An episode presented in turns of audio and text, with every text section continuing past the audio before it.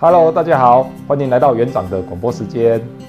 最近有个司法案件，台铁嘉义车站刺警命案，郑姓男子因为逃票的纠纷，刺死了铁路警察李承汉。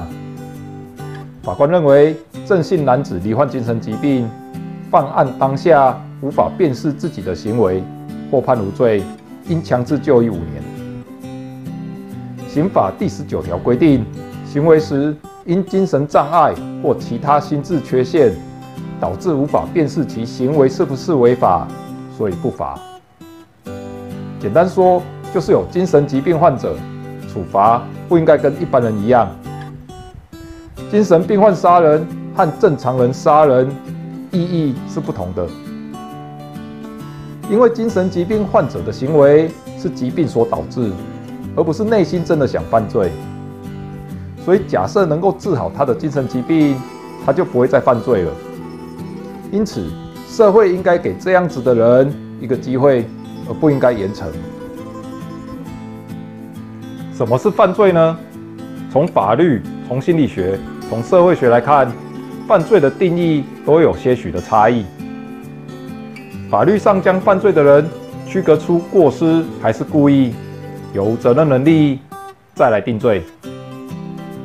明知道不对的事情，你还要去做，就是属于故意；而知道是不对的事情，但不小心犯错了，这就属于过失。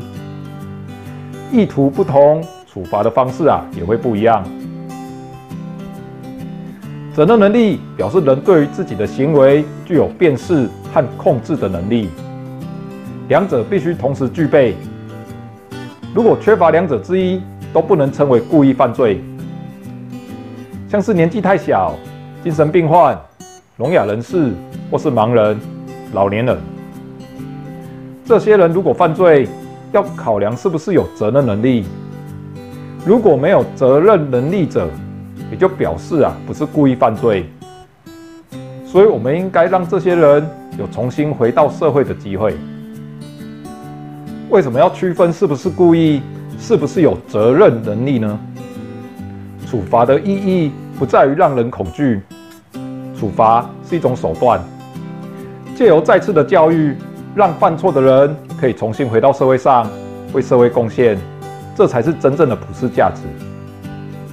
而法律的订定，也是为了彰显这样子的价值而存在。我们回到精神疾病患者，精神疾病患者无责任能力，难道就无罪吗？其实啊，不太合理。广义上来说，如果我们把危害他人、社会或者国家的行为定义为犯罪，那么精神疾病患者杀人有罪吗？当然有罪，因为危害到他人，这是一个客观的事实。也许你可以辩解，例如杀人的当下被恶魔附身，所以杀人啊不是出于自己的意愿。或者杀人时是另外一个人格，而不是原本的人格；或者杀人时年纪太小，不知道拿刀刺人会致人于死。但是，不管是什么样的理由，犯罪的行为是无法被抹灭的。精神疾病患者大多属于弱势族群，需要社会的帮助。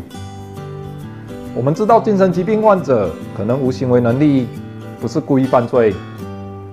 但如果我们总是用一种同情的态度来看待对方，可怜对方，这样是一种溺爱与放纵，反而会对精神疾病患者有害。犯罪的行为就像吸毒一样，常常会一犯再犯。就像家暴的人或是强奸犯，很容易再次犯罪。当然，精神疾病患者也一样。所以。我们要用一些特殊的法则，避免精神疾病患者再次犯错。对于犯罪的人，处罚是一定要罚，只是要看怎么罚。举例来说，一个不懂事的五岁小孩，他不知道从哪里学来的坏习惯，随口骂人脏话，总是讲不听。你会因为小孩子无行为能力就放过他吗？当然不行，一定要教育他。不然长大后做出更坏的事情该怎么办呢？